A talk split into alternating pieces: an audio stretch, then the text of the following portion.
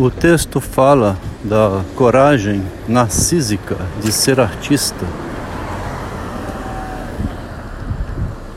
Coragem narcísica de expor sua obra, né?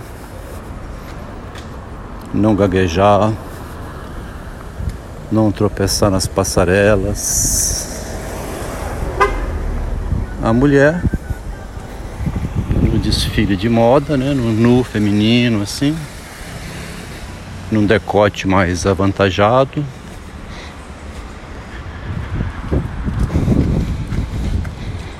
É a coragem dela de ser artista. E essa coragem é uma coragem narcísica, né? Do narcisismo dela. De, pelo amor a si mesma, querer se projetar ter a ousadia, né? Ser ousada,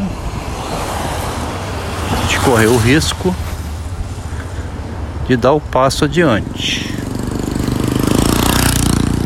No caso da menina, né, da feminina, da mulher, tem uma assistência em volta, porque quando ela tropeça na passarela, a equipe de apoio, geralmente outras mulheres, correm em socorro. A Gisele Biche, no documentário com Pedro Bial, revelou que, estando muito bem preparada para um desfile, em espaço aberto, e de repente começou a chover, fazendo dela uma bruxa, assim, aquele negro da pintura descendo pelo rosto, pelo pela blusa que ela usava. Parecia uma vampira, né? Mas ela não caiu e nem fez aquele carinha de choro pedindo ajuda e socorro. Deve ter preocupado os produtores. Será que ela vai suportar? Como é que ela vai fazer para se virar? Aí ela fez como Capitu. Nas cenas onde ela é fragrada, né? Quando o Capitu passava por um flagra, ela logo se recompunha, diz o Machado, o tempo todo, né? Capitu, Sofia e Virgínia, as três, Virgília. Ele sempre diz, logo se recompôs, controlou a situação, foi senhora de si. Machado usa essas expressões e Gisele Bündchen foi senhora de si ali. Reverteu miséria em vitória. E ela diz no documentário que ela passou um tremendo aperto, uma preocupação enorme, mas ela conseguiu manter-se no palco, desfilando, tornando belo o que seria um horror. Não é à toa que é a Gisele Bündchen, né?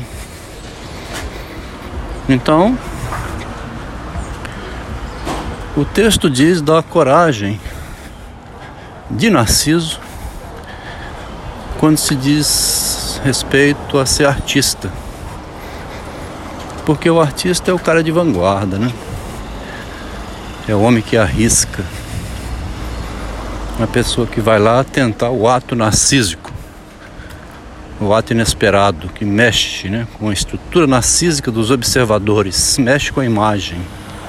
É um choque.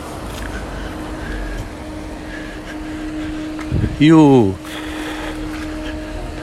artista que eu estou falando aqui pode também ser como Newton, né?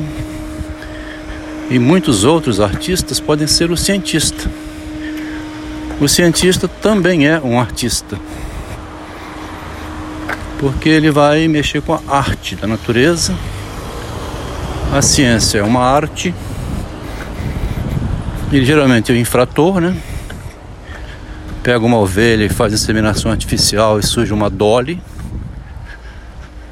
Só que nesses casos as infrações narcísicas aí são em geral elogiadas. É uma tentativa em nome da ciência, de descobrir uma vacina, descobrir reprodução artificial humana, resolver problemas de casais que não têm filhos, né? Então, o ato narcísico de coragem, né, pode ser pelo lado da arte, do puro exibicionismo, ou também da arte da ciência. Por exemplo, a pessoa diz lá nas cartas de Bloiler, né? As netas de Bloiler, Eugen Bloiler, que se correspondeu com Freud, uma das netas resolveu, como diz ela, em benefício da ciência, ao disfarce aí. Quer dizer, se é em nome da ciência, pode revelar cartas privadas para pesquisadores, né? Leiam o que Freud e Bloiler viviam confabulando, que não publicaram, né? Quer dizer, Narciso o tempo todo, a coragem dela e o medo dela, né? Dispôs isso, mas era troco de dinheiro, né?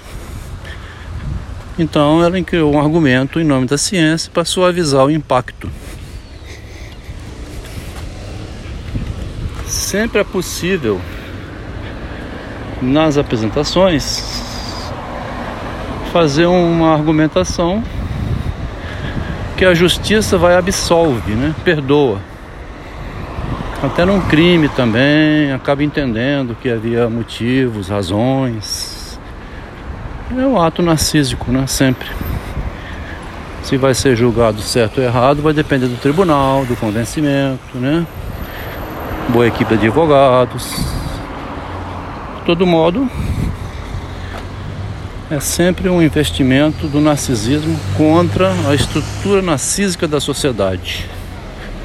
É um contra o outro. A sociedade quer que o mundo seja de um jeito que ela já admite. É o fechamento narcísico, né? Um bloqueio, a entrada do invasor. O invasor é uma peste humana que vai abrir um buraco nisso, apresentando uma novidade, que pode ser na ciência, na arte, ou em alguma outra área dentro da política, igual Marx, né? e assim vai.